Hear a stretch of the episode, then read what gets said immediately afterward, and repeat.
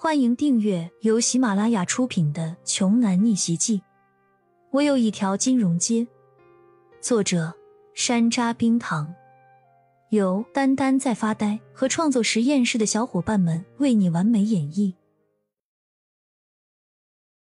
第一百六十三章，焦二叔主要负责拦着焦阳，他的老婆孙桂花则负责顺势把李欣给拉到了一边唠家常去了。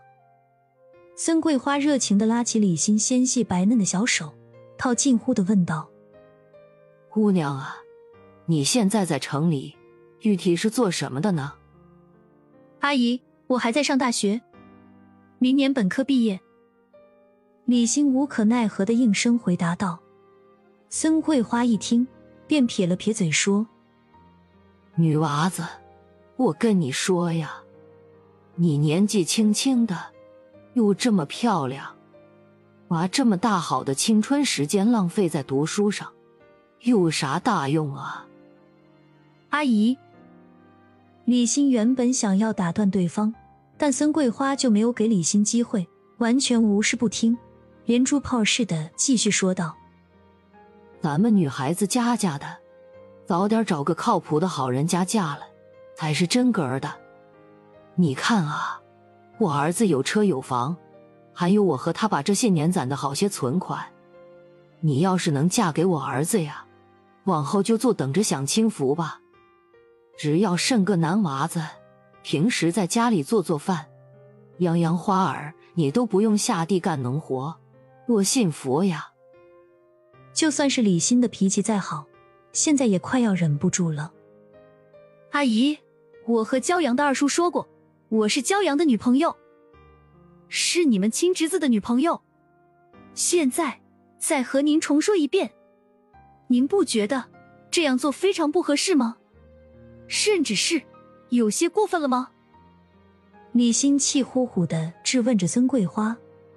尽管这些话里没有一个脏字儿，但是一向优雅有度的李欣，这个时候真心是很想当面骂人的感觉。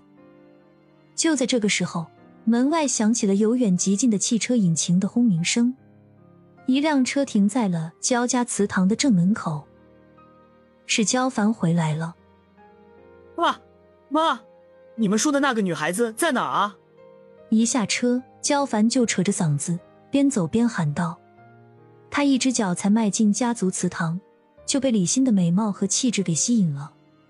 他从来就没有遇见过这么漂亮的女生。”顿时心态加速，呼吸急促，不停的吞咽着口水。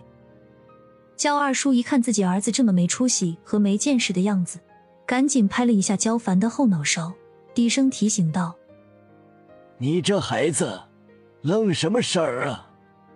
快点过去，和人家姑娘打声招呼呀！”焦凡父子二人你一言我一语，一唱一和的。根本就是完全没有把骄阳放在眼里啊！一场再普通不过的家族祭祖常见活动，被这对儿父子硬生生的给玩成了大型相亲现场了。焦凡直接朝着李欣走了过去，激动的伸出右手，有些兴奋和激动说：“你好，我叫焦凡，你就是我爸妈给我介绍的对象吧？”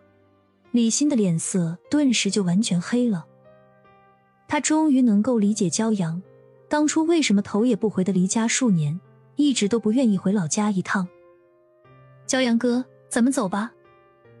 李欣直接无视焦凡刚刚的招呼，挽上骄阳的手臂就要离开，骄阳便应了他了一声：“好，我们走。”见李欣要走，焦凡怎么可能同意呢？他忽然感觉李欣就是他这辈子想要娶回家的女孩。他绝对不能让李欣就这么离开。堂哥，等一等啊，别着急走啊！我在县里摆了一桌酒席，还有一些县里的大人物到场，你们跟我一起过去吧。到时候我给你介绍介绍，只要你认识其中的一位，你以后就能在新县呼风唤雨了。这可是我的一番好意，你千万别拒绝啊！焦凡这是在变相抬高自己，他就是故意要让李欣知道，他要比焦阳强上百倍、上千倍。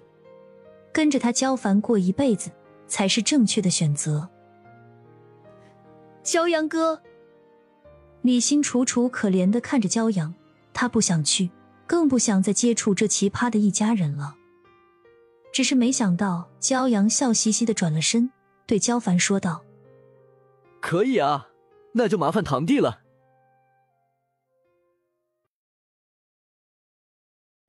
本集播讲完毕，想听更多精彩内容，欢迎关注“丹丹在发呆”。